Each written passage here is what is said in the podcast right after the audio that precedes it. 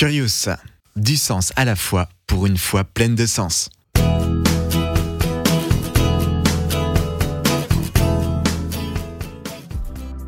Nous avons déjà présenté l'argument cosmologique en faveur de l'existence de Dieu, qui grosso modo présente Dieu comme cause première de l'univers.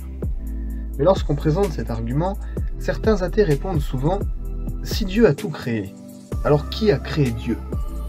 En réfléchissant ainsi, ils pensent invalider l'argument et enlever à Dieu son caractère divin, donc finalement remettre en cause la possibilité de son existence. C'est là ne pas comprendre l'argument cosmologique. L'argument ne dit pas que tout a une cause, car alors effectivement Dieu devrait en avoir une également, mais que tout ce qui a commencé à exister a une cause, ou que tout ce qui n'est pas nécessaire, donc ce qui est contingent, a une cause, ce qui est bien différent. Or, nous savons que du néant, rien ne peut émerger, de rien, rien ne vient. Pourtant, il y a bien quelque chose qui existe, puisque nous sommes là. Il faut donc bien qu'il y ait quelque chose qui ait toujours existé, et qui ait pu créer le reste des choses qui existent. En effet, si toutes choses ont commencé à exister, soit nous devons accepter une régression à l'infini, et nous avons déjà expliqué pourquoi ce n'est pas possible dans notre vidéo sur l'argument cosmologique, soit nous devons considérer qu'avant que la première chose commence à exister, il n'y avait rien, et donc il n'est pas possible qu'elle ait pu exister ensuite à partir de rien. Dans tous les cas, ça ne fait aucun sens. On arrive donc à la conclusion qu'un être a forcément toujours existé. Il n'a donc pas commencé à exister, il n'a donc pas de cause. Si Dieu est cet être, comme le prétend l'argument cosmologique, Dieu n'a donc pas été créé. Peut-on dire alors que Dieu est sa propre cause? Non, car ce serait une absurdité.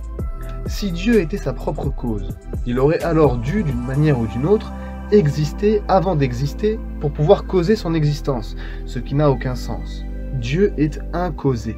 C'est d'ailleurs la définition même de Dieu en quelque sorte. Il est nécessaire, il ne peut pas ne pas exister. Il est par lui-même et pour lui-même. On parle d'acéité de Dieu. Il est absolu, c'est-à-dire qu'il est indépendant de toute condition. Il est, c'est sa nature même.